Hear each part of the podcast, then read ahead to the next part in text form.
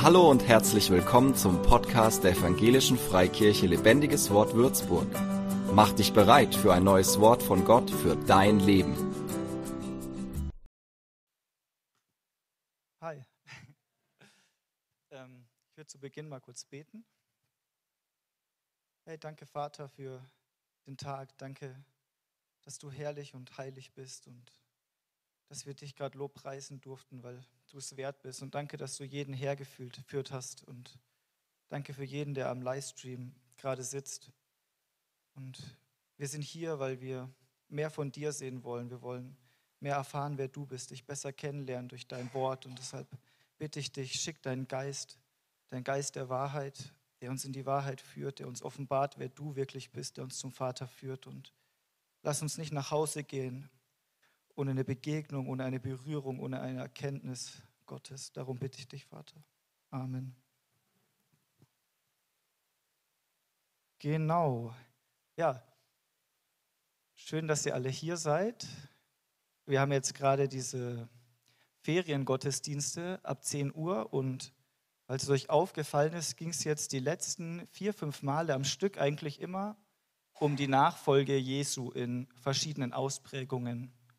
Und lustigerweise hat mein Thema auch was damit zu tun. Also macht euch auf Teil 6 gefasst.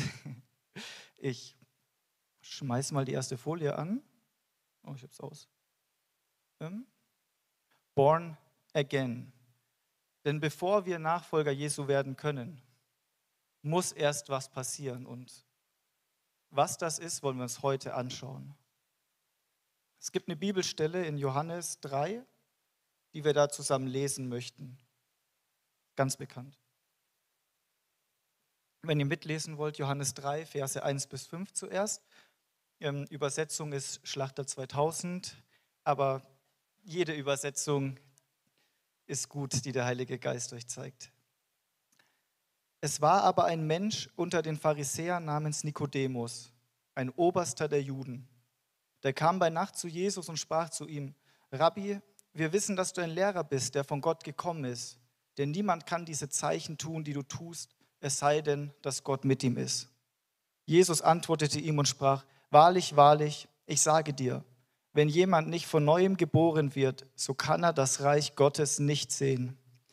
Nikodemus spricht zu ihm, wie kann ein Mensch geboren werden, wenn er alt ist? Er kann doch nicht zum zweiten Mal in den Schoß seiner Mutter eingehen und geboren werden. Ja, da kommt dieser Nikodemus zu Jesus und dieser Nikodemus war nicht irgendjemand, es war der Oberste der Juden, beziehungsweise ein Oberster der Juden, ein Pharisäer, ein extrem gelehrter Mann. An anderen Stellen der Bibel kommt raus, dass die Pharisäer, wenn sie es hinbekommen haben, zweimal, zwei Tage in der Woche gefastet haben. Sie haben versucht, von allem den Zehn zu geben. Es gibt da so ja, auch die Probleme mit dieser Herzenshaltung, die sie hatten, aber darum geht es ein anderes Mal. Hier geht es einfach darum, dass es jemand war, der sehr religiös gelebt hat, jemand, der versucht hat, die Gebote des Herrn zu halten, jemand, der in der Schrift gelehrt war. Und ich sage euch, wenn dieser Nikodemus heute hier reinlaufen würde, wir würden denken, boah, ist das ein krasser Typ. Es wäre ein Typ, der singt jedes Lobpreislied mit. Wenn ihr zum Gebetstreffen geht, ist er schon da. Und wenn ihr geht, dann geht er nochmal in die Kammer, um nochmal eine extra Runde zu beten. So ein Typ ist das gewesen. Und der kommt zu Jesus und sagt, ey, wow, bei dir geht was ab. Ich sehe da was. Das kann nicht sein, dass du, du bist nicht normal. Da ist mehr dahinter. Und Jesus sagt, ey, Jesus sagt wahrlich, wahrlich. Und wenn Jesus wahrlich, wahrlich sagt, wenn er dieses doppelte wahrlich verwendet, dann heißt es so viel wie, pass richtig gut auf. Das, was ich dir jetzt sage, ist besser für dich, wenn du es gut behältst. Ich sage dir, wenn jemand nicht von neuem geboren wird, so kann er das Reich Gottes nicht sehen. Das ist, was Jesus sagt. Und er sagt er auch zu uns, er sagt, bist du neu geboren? Und er sagt es auch zu Nikodemus. Und Nikodemus stellt die berechtigte Frage. Wie kann jemand ein zweites Mal geboren werden? Das macht menschlich gesehen erstmal überhaupt keinen Sinn. Deshalb lesen wir noch mal weiter die Verse 6 bis 11. Ich hoffe, ihr könnt es gut lesen. Ich brauche nächstes Mal bessere Farben. Hm. Okay, passt. Äh, Jesus antwortet, wahrlich, wahrlich, ich sage dir, wenn jemand nicht aus Wasser und Geist geboren wird, so kann er nicht in das Reich Gottes eingehen. Was aus dem Fleisch geboren ist, das ist Fleisch. Und was aus dem Geist geboren ist, das ist Geist. Wundere dich nicht, dass ich dir gesagt habe, ihr müsst von neuem geboren werden. Der Wind wird, wo er will, und du hörst sein Sausen, aber du weißt nicht, woher er kommt und wohin er geht. So ist jeder, der aus dem Geist geboren ist. Nikodemus antwortete und sprach zu ihm, wie kann das geschehen? Jesus erwiderte und sprach zu ihm, du bist der Lehrer Israels und verstehst das nicht? Wahrlich, wahrlich, ich sage dir, wir reden, was wir wissen und wir bezeugen, was wir gesehen haben. Und doch nehmt ihr unser Zeugnis nicht an. Und dann gucken wir uns das mal einfach Stück für Stück an, was Jesus hier sagt. Wahrlich, wahrlich, ich sage dir, wenn jemand nicht aus Wasser und Geist geboren wird, so kann er nicht in das Reich Gottes eingehen. Hier präzisiert er das schon mal. Aus der Wiedergeburt wurde die Geburt aus Wasser und aus Geist. Und was heißt die Geburt aus Wasser? Das ist die Taufe. Die Taufe ist etwas, das sieht ganz weltlich aus. Wir kriegen das hin. Wir können diese Entscheidung treffen. Wir können sagen, ey Jesus, ich will für dich leben, ich will dich anerkennen als Gott, ich will dich annehmen, akzeptieren als mein Retter, als mein Erlöser und mein Meister. Und ich will es öffentlich bekennen. Und ich komme und ich lasse mich in meiner Entscheidung in das Wasser tauchen von Menschen. Das passiert bei der Taufe im Wasser. Aber das, was dann passiert, ist die Geburt aus dem Geist. Keiner von uns kann irgendwen aus dem Geist gebären. Oder hat es von euch schon mal jemand gemacht? Ich nicht, habe es auch noch nicht gesehen. Und das, was aus dem Geist geboren wird, das, was Gott tut, die Geburt aus dem Geist ist eine Tat Gottes, ein Werk des Heiligen Geistes, von ihm ausgeführt, nicht durch Menschenhand. Es ist eine Reaktion Gottes auf unsere Aktion, die auch er bewirkt hat. Und wenn jemand aus dem Geist geboren wird, dann sagt uns diese Bibelstelle, dann ist er Geist. Er ist etwas Neues geworden. Gott ist Geist. Wir werden dann Teilhaber am Leben Gottes. Aber da kommen wir später noch mal ein bisschen drauf. Das nächste, was Jesus sagt, ist: Wunder dich nicht und der Wind weht, wo er will und du hörst sein Sausen, aber du weißt nicht, woher er kommt und wohin er geht. So ist jeder, der aus dem Geist geboren ist. Im Endeffekt sagte zu Nikodemus: Die Wiedergeburt erkläre ich dir jetzt nicht ganz. So, es ist ein Mysterium, wir können es nicht nachvollziehen, wir können nicht sehen, was aus dem Geist ist. Wir können den Wind nicht sehen, wenn er draußen weht. Wir sehen, dass die Bäume sich biegen, wir sehen, dass Früchte runterfallen, wir sehen irgendwas irgendwo hinfliegen, das sehen wir, aber den Wind sehen wir nicht. Und so ist es, wenn wir von neuem geboren werden. Dann sind die Auswirkungen sichtbar, aber du siehst noch genauso aus. Wenn ich mich jetzt hier hinstelle und sage, ey Leute, ich wurde gerade eben von einem LKW überfahren, dann würde ich sagen, nee, das sehe ich doch, dass du das nicht wurdest.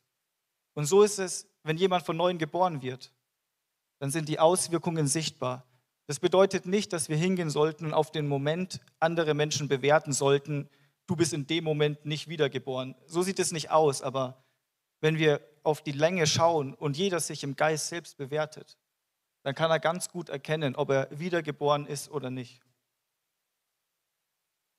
Das Letzte, was Jesus sagt, ist, wir reden, was wir wissen, wir erzählen von dem, was wir gesehen haben, was wir erlebt haben, aber ihr glaubt uns einfach nicht, ihr nehmt es nicht an, das, was wir euch sagen. Und das ist das, was jeder Christ so erlebt. Ich weiß nicht, wie es euch geht, ob ihr mal Zeugnis gegeben habt von dem, was bei euch passiert ist. Und ihr sagt, Gott kam in mein Leben und da war so eine Finsternis und er hat Licht reingesprochen und mein Herz hat sich geändert und ich kann anders leben, ich bin frei geworden von Lasten, von meinen eigenen Problemen, von Dingen, die ich nicht loslassen konnte, die, von denen bin ich frei gemacht. Und die andere Person sagt, cool, dass Gott dir da so geholfen hat, ich habe da so mein eigenes Ding. Sie glauben es nicht. Sie nehmen das Zeugnis nicht an, das wir geben vom Geist und von Gott. Eine Wahrheit, die da drin steckt. wir wollen uns jetzt die Wiedergeburt ein bisschen genauer anschauen. Man kann sie vergleichen auch, ich habe sie mal verglichen mit der normalen Schwangerschaft, die ja vor der Geburt kommt. Verzeiht mir meine, mein biologisches Unwissen. Ich bin ein Mann, ich war auch nie schwanger und versuche jetzt nichts Unwahres zu sagen. Ähm, korrigiert mich. Eine Schwangerschaft beginnt mit der Empfängnis. Etwas muss von außen hineinkommen, es muss eine Reaktion entstehen. dann muss es über einen gewissen Zeitraum bewahrt werden. Es muss wachsen, es muss gepflegt werden. Wir sollten dann nicht rauchen, wir sollten vielleicht nicht breakdancen, wir sollten die Pflanzen gießen, wenn wir den Samen eingepflanzt haben. Irgendjemand oder irgendwas muss dranbleiben, wenn der Samen gekommen ist. Und wenn die Zeit gekommen ist, wenn es vollendet ist, dann kommt die Geburt, dann entsteht etwas Neues, dann ist etwas Neues gekommen. Und das wollen wir uns mal ganz biblisch angucken. Was ist denn der Samen in diesem Prozess? Der Samen ist das lebendige Wort Gottes. In 1. Petrus 1, Vers 23 steht, denn ihr seid wiedergeboren, nicht aus vergänglichem, sondern aus unvergänglichem Samen, durch das lebendige Wort Gottes, das in Ewigkeit bleibt. Der Samen, der gesät werden muss, der gesät wird, der steht hier drinnen, der wurde uns verkündigt, der wurde bewahrt durch den Heiligen Geist. Wir können heute die Bibel lesen wie die Menschen vor 2000 Jahren. Wir können die Bücher Mose und die Propheten lesen wie die 1400 Jahre von vor 2000 Jahren. Wir haben diesen Samen und dieser Same, der muss gesät werden. Und da kommen wir zur Empfängnis oder zur Saat. Römer 10, Vers 17. Demnach kommt der Glaube aus der Verkündigung, die Verkündigung aber durch Gottes Wort. Was ganz wichtig ist, ist, dass diese Empfängnis, die geschieht im Glauben. Sie entsteht durch das Annehmen von Gottes Wort. Wir hören Gottes Wort und wir hören es, weil es uns verkündigt wird, weil irgendjemand es spricht, weil du es liest, weil du es hörst, weil es reinkommt in dich. Und dort wird es im Glauben empfangen und dort wird es dann hoffentlich bewahrt. Es ist Gottes lebendiges Wort und ich sage euch, das Kreuz und der Glaube ist so das Dümmste, was die Welt sich vorstellen kann, falls ihr das mal gemerkt habt.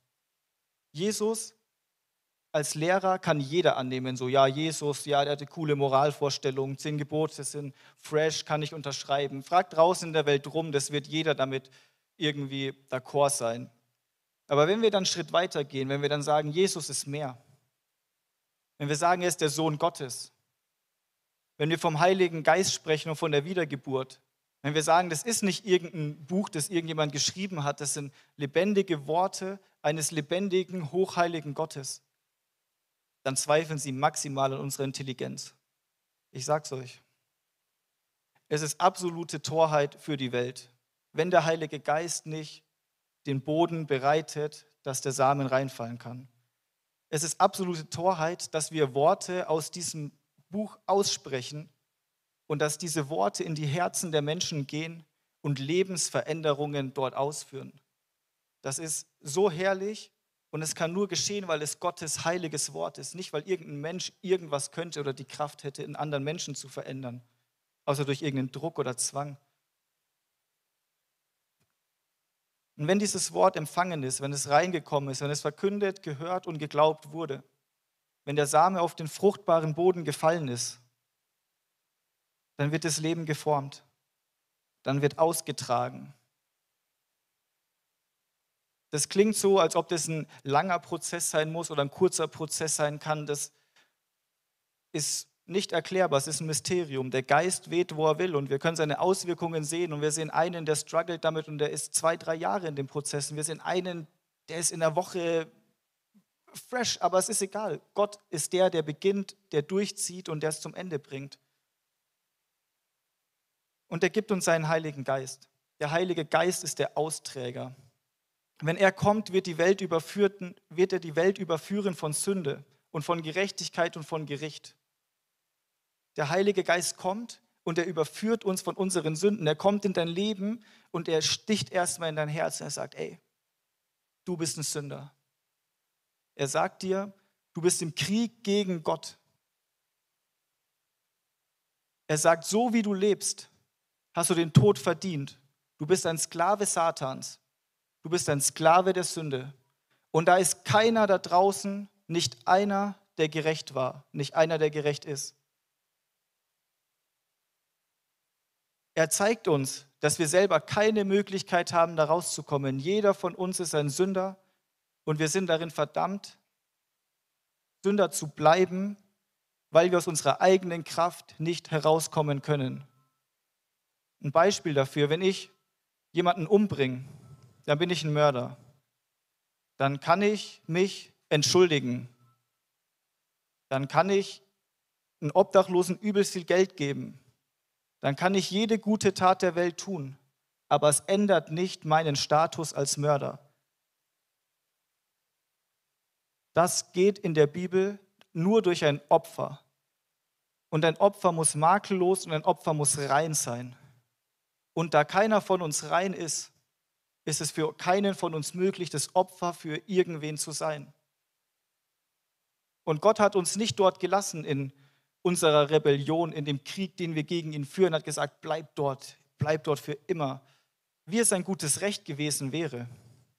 Sondern er hat gesagt, ey, ich bin die Liebe, ich bin die Gerechtigkeit, ich bin heilig und ich, aus meiner Liebe, die ich bin, schaffe ich euch einen Weg, damit ihr zu mir kommen könnt.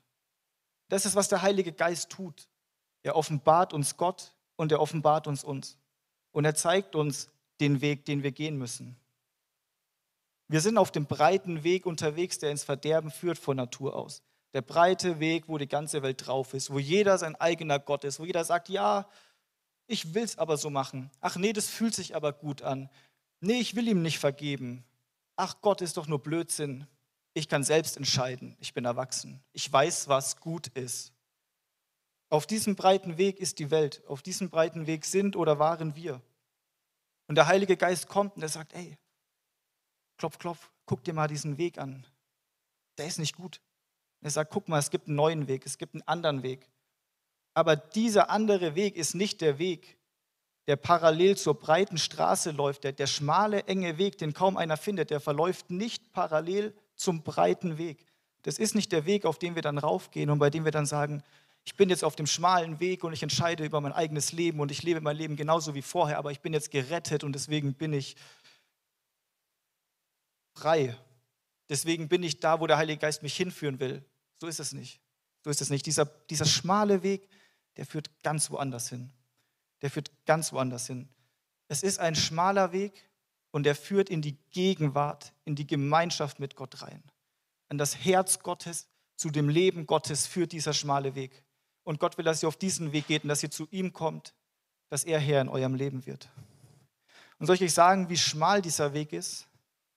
Er ist keinen Millimeter breiter als das Kreuz, an dem Jesus Christus gehangen ist. Er ist so schmal wie ein Kreuz. Er ist so schmal, dass ihn kein Mensch von selber finden könnte, wenn ihn nicht der Heilige Geist hinführt. Damit keiner da draußen stolz sein kann und sagen kann, ich habe diesen Weg gefunden, ich kenne den Weg zu Gott. Keiner von uns kennt den Weg zu Gott, außer Jesus Christus und der Heilige Geist, die uns hinführen. Jesus Christus ist der Weg und er hat seinen Heiligen Geist zu uns geschickt, damit wir diesen Weg gehen können, damit wir bei Gott ankommen können, dass wir erfahren dürfen, wie Gott möchte, dass wir sind, dass wir so werden können, wie Gott ist, wie Jesus ist. Nicht aus Werken, nicht aus, wir sind schlauer als der Rest und haben deswegen die Entscheidung für Jesus getroffen. Nicht aus, ja, ich bin einfach ein besserer Mensch und ich lebe die Nächstenliebe und ich bin der Gemeinde, haben wir diesen Weg gefunden, sondern einfach, weil wir sagen, okay, ich bin ein Sünder und Jesus Christus hat an diesem Kreuz gehangen und er hat mich reingewaschen und er hat die Schuld auf mich genommen und es ist kostbar. Da wird ein Leben gegeben für dich. Und wenn du daran glaubst, wenn du das im Glauben annimmst, dann wird es wirksam in deinem Leben. Dann wird es wirksam in deinem Leben.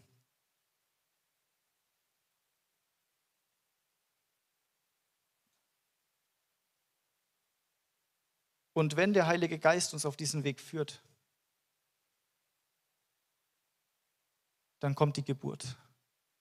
Wenn der Heilige Geist unser Herz bearbeitet, wenn er uns von Sünden in unserem Leben überführt, wenn er uns neu ausrichtet, wenn er unser Denken verändert von einem ich-zentrierten Menschen zu einem Jesus und damit Gott-zentrierten Menschen, dann wird das Leben geformt, dann wird Leben geboren. Ist jemand in Christus, so ist er eine neue Schöpfung. Das Alte ist vergangen, siehe, es ist alles neu geworden.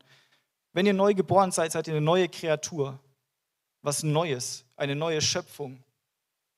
Von außen sieht man es nicht. Ihr seht nicht anders aus, ihr könnt nicht durch Wände gehen wie Jesus. Ihr habt noch nicht den neuen Körper. Aber ihr seid etwas Neues geworden. Ihr seid eine neue Kreatur, eine neue Schöpfung, die in Gemeinschaft mit Gott lebt.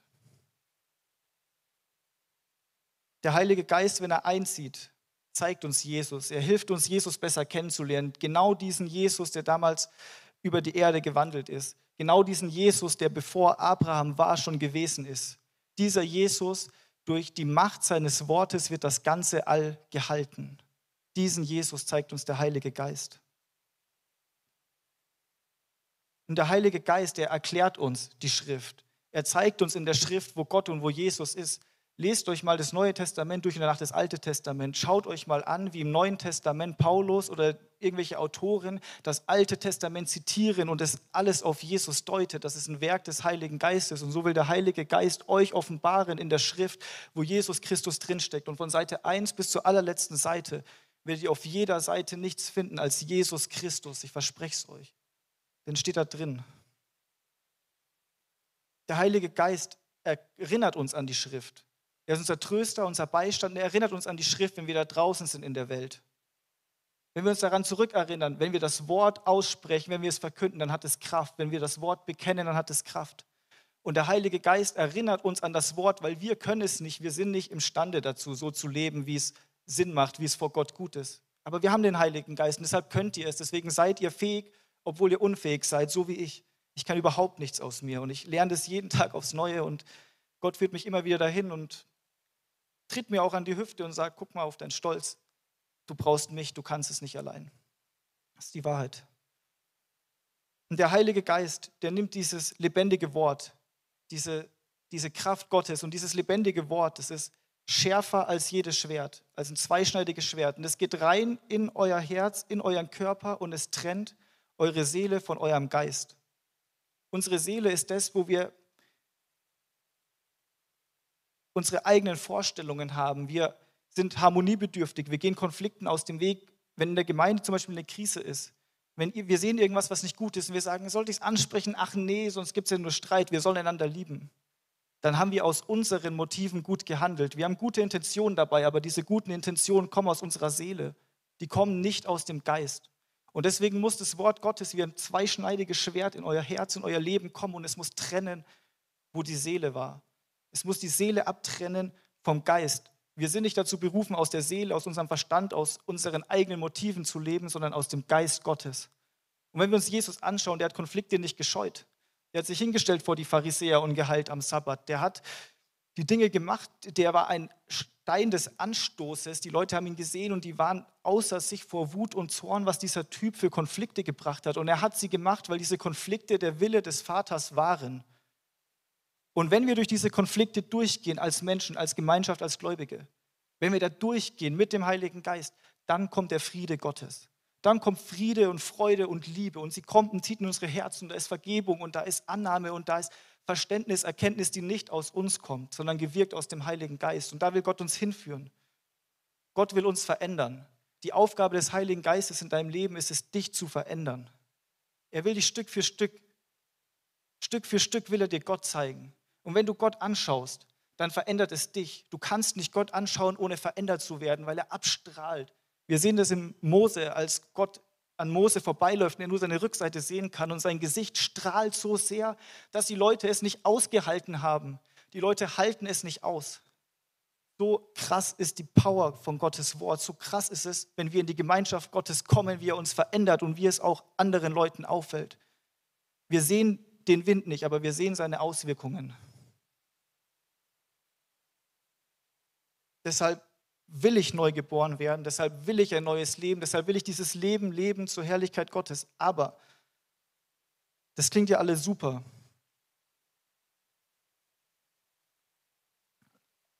Aber es kommt auch mit einem Preis. Es kommt auch mit Folgen.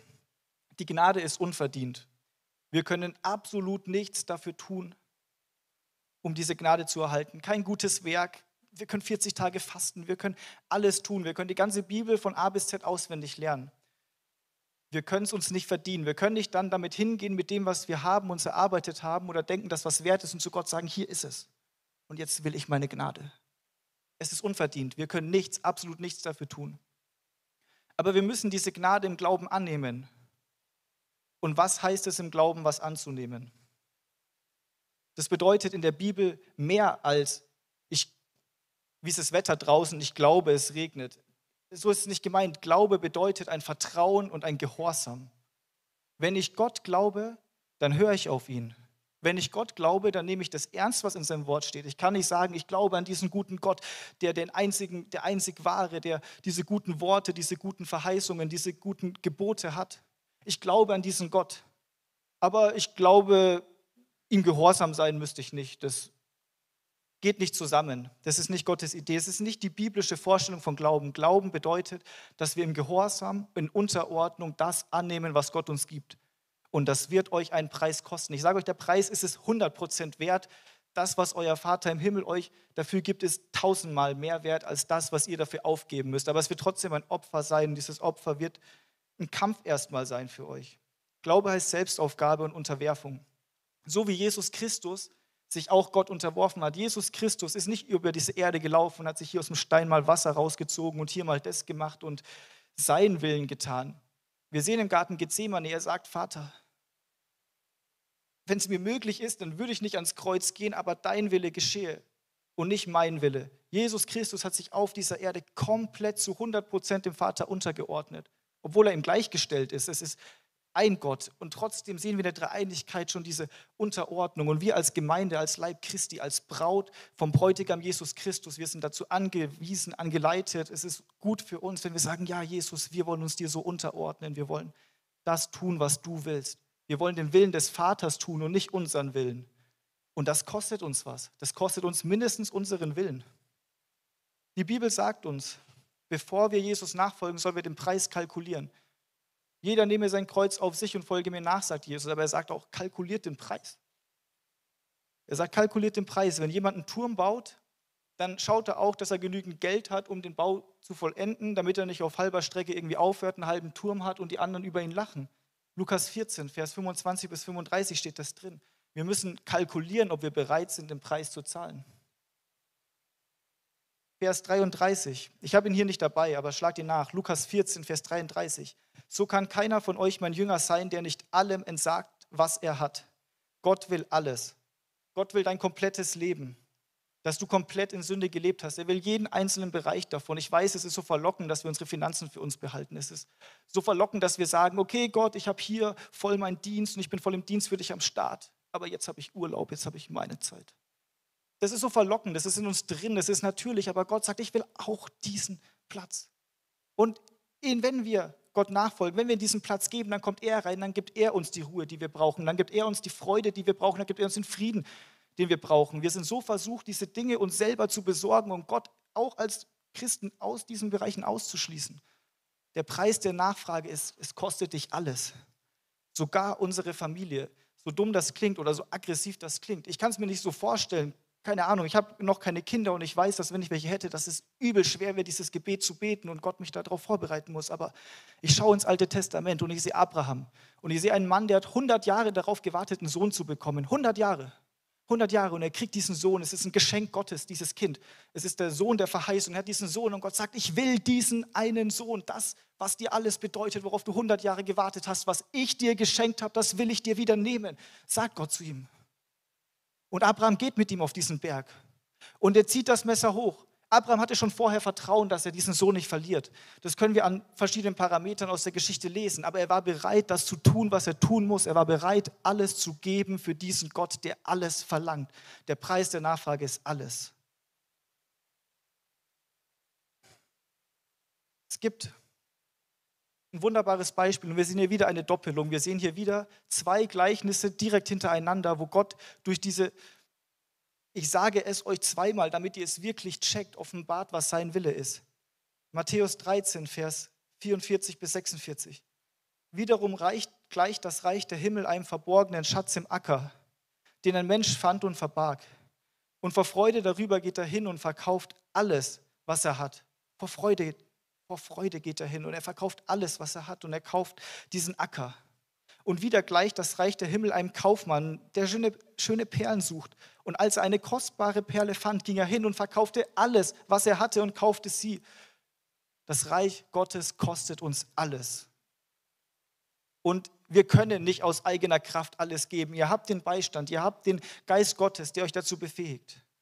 Geht mit ihm da rein, sagt, ich will dir alles geben, aber mein Herz sagt mir, nein, bitte, Heiliger Geist, komm und hilf mir. Trifft diese Entscheidung. Gott zwingt euch das nicht auf. Und trotzdem sagt er, ich will das. Es ist eure Entscheidung, es ist eure Choice. Aber der Heilige Geist wird euch immer dahin führen, diese Entscheidung zu treffen. Aber nicht nur das heißt das Leben in der Nachfolge. Das Leben der Nachfolge bedeutet auch, verleumdet zu werden. Es bedeutet, Krisen nicht aus dem Weg zu gehen und nicht die Person zu achten. Wenn ich hier stehe und ihr denkt, oh wow, der steht oben und predigt, aber der sagt was, was nicht wahr ist, dann kommt her und sprecht es an und seht nicht die Person an. Wenn ihr euren Chef auf der Arbeit habt und ihr seht, wie er Dinge tut, die nicht gut sind und ihr habt in euch diesen Widerhall, der sagt, das ist ungerecht, dann sprecht es an, dann guckt nicht auf die Person, sondern traut euch, das Gute zu tun und das anzusprechen, nach dem zu streben, was wirklich tugendhaft ist in die Konflikte reinzugehen, in dem Wissen, dass Gott mit euch ist und dass es gut ist. Nicht aus eigener Kraft und nicht nach euren Vorstellungen. Ihr braucht den Heiligen Geist dafür und ihr müsst es prüfen und ihr müsst beten und ihr müsst hören, ihr müsst lesen. Sonst geht es nicht. Wir können es nicht selber aus uns. Das bedeutet, dass wir verlacht und verabscheut werden aus der Welt. Unser Fleisch ist unser Feind, die Welt ist unser Feind und wir haben geistliche Mächte, die unser Feind sind. Wir sind wie Schafe unter den Wölfen da draußen. Und doch haben wir den Beschützer. Und doch sind wir beschützter als alles auf dieser Welt, weil der lebendige Gott sein Blut für uns gegeben hat und uns reingewaschen hat und er über uns wacht und er seine Herde beschützt. Er ist der gute Hirte. Er hat den Hirtenstab und damit haut er die, Schaf, die, die Feinde weg. Aber die Krisen, die kommen. Gott führt euch auf seinen Weg um seines Namens willen. Aber dieser Weg führt auch durchs finstere Tal. Und in diesem finsteren Tal ist er bei euch und er bereitet euch einen Tisch im Angesicht eurer Feinde. Wir können nicht als Christen leben und denken, wir müssten nicht dem Feind in die Augen gucken. Wir können nicht als Christen leben und denken, wir müssten nie durch ein finsteres Tal. Das sehe ich nicht in der Bibel. Ich sehe im Neuen Testament nicht eine Geschichte von, er nahm Gott an und er lebte dieses nice, happy, erstrebenswerte weltliche Life. Ich sehe, da sind Menschen, die haben ihr Leben verloren. Da sind Menschen, die haben alles aufgegeben. Ich sehe auch nicht, sie hatten Freude und hatten einen chilligen Abend, sondern ich sehe, sie waren im Knast und im Knast kam die Freude in ihr Herz und sie haben Gott gelobpreist, während sie im Knast saßen. Das ist doch eine Freude, das ist eine beständige Freude, das ist, das ist aus dem Geist Freude und nicht aus der Seele oder aus dem Fleisch. Und da will der Heilige Geist uns hinführen. Und nur er kann es. Der Heilige Geist ist der Tröster. Er ist der Tröster, weil jeder, der Jesus Christus nachfolgt, Trost braucht. Wir brauchen so viel Trost. Wir brauchen so viel Trost. Jeder von euch hat Familienangehörige. Ich weiß nicht, wie es euch geht, wenn ihr seht, okay, wow, die gehen noch nicht mit Gott und ihr steht da und ihr seht die Entscheidung, die sie treffen. Ihr denkt, bitte, Gott, komm rein. Aber ihr könnt auch nur warten, weil es nicht in eurer Kraft liegt. Die Krisen, durch die manche hier gehen müssen, die kann ich mir gar nicht vorstellen. Verluste, Herausforderungen, Verleumdungen. Ihr braucht den Trost und der Heilige Geist heißt der Tröster, weil er den Trost schenkt. Und er kommt rein. Und in eurer finstersten Stunde ist er bei euch. Und wir denken manchmal, es wäre ein schlechtes Zeichen, wenn wir leiden und wir Probleme haben. Aber es ist ein gutes Zeichen. So dumm das klingt, weltlich gesehen. Wer in der Welt würde freiwillig was auf sich nehmen? Aber wer in der Welt würde auch für andere Leute sich ein Kreuz schlagen lassen? Das macht nur einer. Wenn du gerade in einer Phase bist und die Welt und der Feind in deinem Leben wütet, dann will ich dir einen Vers mitgeben. Behalt ihn für dich. Jesus spricht am Beginn der Bergpredigt, eine krasse Predigt. Zieht es euch rein. Matthäus 5, Vers 4. Glückselig sind die Trauernden, denn sie sollen getröstet werden. Wenn du trauerst, wenn du in Probleme reinkommst, wenn du durch Krisen gehst, in Konflikten steckst, dann bist du glückselig, sagt Jesus. Das sagt Jesus, sag nicht ich. Lasst es in euch arbeiten. Und es führt am Ende natürlich zu der Frage, wir sind ja eigentlich bei der Wiedergeburt. Wie kann man wiedergeboren werden? AKA, was kann ich tun?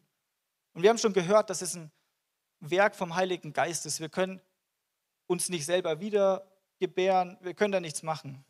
Es ist Gottes Werk, aber wir können es anschauen. Diese Frage, die gibt es öfter. In der Apostelgeschichte 2, Petrus, vom Heiligen Geist gesagt, auch ein Mann, der war erst komplett hochnäsig, stolz, hat gesagt, so Jesus, ich würde dich nie verraten, Jesus, äh, wer ist der Erste im Himmel, so, der war schon am Start und hat versucht, sich so ein bisschen hochzuboxen. Und dann hat er Jesus verraten aus seiner eigenen Kraft. Wie weit ist er gekommen? Jesus war noch nicht mal aus seiner Sicht gefühlt und er hat ihn schon verraten. Aus seiner eigenen Kraft. Und auf diesen Petrus, diesen Hitzkopf, kommt der Heilige Geist und er haut eine Predigt und diese Predigt geht in 3000 Herzen. Als sie das aber hörten, drang es ihnen durchs Herz und sie sprachen zu Petrus und übrigen Aposteln, was sollen wir tun, ihr Männer und Brüder? Und Petrus spricht zu ihnen, tut Buße und jeder von euch lasse sich taufen auf den Namen Jesu Christi zur Vergebung der Sünden, so werdet ihr die Gabe des Heiligen Geistes empfangen. Buße. Was können wir tun? Wir können Buße tun. Aber auch diese Buße muss aus dem Heiligen Geist gewirkt sein, weil auch wir nicht mehr imstande sind, richtige Buße zu tun. Wir können nur eigene Buße tun. Wir müssen Gott bitten, unser Denken zu verändern. Wir müssen sagen, Herr, veränder du mein Denken und komm rein. Denn Buße assoziieren wir viel mit, da kommt einer mit der Peitsche und haut dir fünfmal auf den Rücken, hast du eine Strafe abgesessen. Oder mit, da kommt ein Zettel, der sagt, du musst 30 Euro an die Stadt schicken, weil du falsch geparkt hast. Das ist, was wir mit Buße assoziieren. Aber nicht in der Bibel. Gott kommt nicht und schlägt euch irgendwie an den Hinterkopf. Nein. Gott schenkt euch seinen Heiligen Geist und dieser Heilige Geist kommt und er will euer Denken erneuern, die Denkensveränderung. Das ist es, wo der Heilige Geist reinkommt. Er will euer Denken verändern in Richtung, dass ihr denkt und Gott sehen könnt wie Jesus. Er will, dass ihr anders denkt, dass ihr Gut und Böse wirklich unterscheiden könnt, nicht wie Menschen es unterscheiden. Das ist Buße. Gott möchte deinen Lebensstil ändern. Von einem ich-zentrierten Lebensstil zu einem Jesus- und damit Gott-zentrierten Lebensstil. Von einem Leben, das seinen eigenen Willen tut, zu einem, Willen, das den, das, zu einem Leben, das den Willen des Vaters tut. Und dafür gibt Gott dir seinen Geist, der es dir ermöglicht, den einzig wahren, den lebendigen, den dreifach heiligen, den herrlichen Gott zu dienen und Gemeinschaft mit ihm zu haben. Und er sagt, triff diese Entscheidung, triff diese Entscheidung und lad mich ein. Und wenn du diese Entscheidung getroffen hast, dann mach sie fest durch die Taufe mach sie fest durch die Taufe. Und die Taufe heißt, und diese ganzen Dinge bedeuten, dass wir Teil von etwas Großem sind, Teil von einer Gemeinschaft. Das heißt nicht, wir lassen uns wieder gebären, dann setzen wir uns in die Welt und bleiben unter uns, sondern wir alle hier sind der Leib Christi. Der physische Leib von Jesus ist am Kreuz gestorben und wieder auferstanden. Danach hat er plötzlich einen geistlichen Körper und wurde in den Himmel entrückt. Ich verstehe davon auch nicht alles. Ich verstehe vielleicht auch weniger als ihr. Es ist ein Mysterium wie alles, was aus dem Geist kommt. Aber was ich weiß aus der Bibel ist, dass dieser Jesus immer noch auf der Erde ist, aber in euch. Wir als Leib Christi, die Gemeinde, nicht dieses Gebäude, sondern alle Gemeinden, alle Nachfolger Jesu Christi, die wiedergeboren sind und mit dem Heiligen Geist versiegelt sind auf dieser Welt, bilden eine Einheit. Sie sind einzelne Glieder, die zusammenarbeiten, um Gottes Willen zu tun. Wie im Vater unser. Es gibt nur eine Sache in der Bibel, wo die Jünger Jesus darum gebeten haben, sie zu lehren. Sie sagen nicht, lehre uns zu lehren. Sie sagen nicht, lehre uns dies, lehre uns das, lehre uns, wie wir unsere Taschen voll kriegen, sondern sie sagen, lehre uns zu beten. Und dann kommt Jesus und sagt das Vater unser. Und was ist das Vater unser? Vater unser im Himmel, geheiligt werde dein Name, dir sei die Ehre. Dein Reich komme, dein Wille geschehe, wie im Himmel, so auf Erden. Im Vater unser geht es um Gott. Es geht darum, dass Gott da oben ist, dass er heilig ist und dass er herrlich ist und dass seinem Namen alle Ehre gebührt. Dass ich möchte, dass seinem Namen alle Ehre gebührt. Dass sein Wille geschehen soll und nicht mein Wille geschehen soll. Dass ich darum bitte, dass seine Pläne auf dieser Welt umgesetzt werden, auf welchen Wegen er sie auch immer erfüllen will. Und dass ich sage, damit ich diese Ziele, damit ich dafür beten kann, damit ich frei bin, damit ich die Kraft dazu habe, bitte ich dich, versorge mich damit ich diese Dinge tun kann. Halt mich aus dem Bösen raus, damit ich diese Dinge tun kann. Darum bitten wir im Vater unser. Wir bitten nicht für uns, sondern wir bitten für Gott. Das ist es, was im Vater unser drinsteckt. Das ist der Lebensstil der Wiedergeburt, zu dem der Heilige Geist uns führt. Und wenn du das jetzt hier zum ersten Mal gehört hast und in dir ein Widerhall ist, wenn du merkst, okay, da ist irgendwas, dann nutze die Stunde. Wenn du jemand bist und du hast Zweifel an deiner Rettung, vielleicht gehst du auch seit Jahren in die Gemeinde, dann nutze die jetzige Stunde. Wenn du sagst, da war was, aber ich habe das Gefühl, es ist eingeschlafen und ich will wieder zurück, ich will nah an den Herrn, ich will mich ihm nahen, ich will ihn erleben, ich will surrendern, ich will mich ihm unterwerfen, dann nutze die Stunde. Denn es steht in 2. Korinther 6, Vers 2, denn es heißt, zur angenehmen Zeit habe ich dich erhört und am Tag des Heils dir geholfen. Siehe, jetzt ist die angenehme Zeit. Siehe, jetzt ist der Tag des Heils. Heute ist der Tag der Rettung. Die Bibel gibt uns keine Perspektive darauf, dass wenn der Heilige Geist anklopft und sagt, ey, ich will dein Leben, ey, ich bin hier, komm vor, dass wir sagen, ja, ein bisschen später. Wer weiß, was später ist? Wer weiß, was morgen ist? Wer weiß, ob Gott nicht heute Nacht oder morgen Nacht kommt und das Leben von uns fordert, das er uns geschenkt hat? Es ist nicht in unserer Macht. Es ist nicht in unserer Macht. Und deshalb will ich euch bitten, wenn ihr das Gefühl habt, da ist was, wenn das auf euch zutrifft, wenn der Heilige Geist in euch wirkt, ihr wollt einen Gebetsaufruf machen. Und die Bitte ist, dass jeder, der die Entscheidung treffen will, nach vorne kommt. Warum nach vorne? Weil in Matthäus 10, Vers 32 steht, jeder nun, der sich zu mir bekennt vor dem Menschen, zu dem werde ich auch ich mich bekennen vor meinem Vater im Himmel. Wer mich aber verleugnet vor dem Menschen, den werde auch ich verleugnen vor meinem Vater im Himmel. Und das sind keine Worte, wo die Kirche kommt und mit der Hölle und mit Verleumdung spielt und irgendwelche Mindgames spielt. Nein, jeder, der nicht drauf hört, spielt mit seinem Leben. Und das sagt uns die Bibel, das ist die Wahrheit. Das ist nicht komisch, das ist die Wahrheit. Und deshalb, er, er ist öffentlich für dich rausgegangen. Er ist öffentlich für dich ausgepeitscht worden. Er ist öffentlich für dich am Kreuz gehangen. Und deshalb darfst du es ihm. Es ist eine Ehre, es ihm gleich zu tun, nach vorne zu kommen und es öffentlich zu bekennen. Es ist die symbolische Handlung für das, was der Heilige Geist in dir bewirkt hat. Die Bereitschaft, die Entscheidung zu sagen, okay Gott, ich kann es nicht, ich brauche dich, ich lade dich ein und bitte komm und hilf mir, dorthin zu kommen, wo du mich haben willst. Denn mit dem Herzen glaubt man, um gerecht zu werden und mit dem Mund bekennt man, um gerettet zu werden. Deshalb bitte ich euch, kommt nach vorne. Für mehr Infos besuche uns auf Facebook unter lebendigeswort.de oder einfach persönlich im Sonntagsgottesdienst.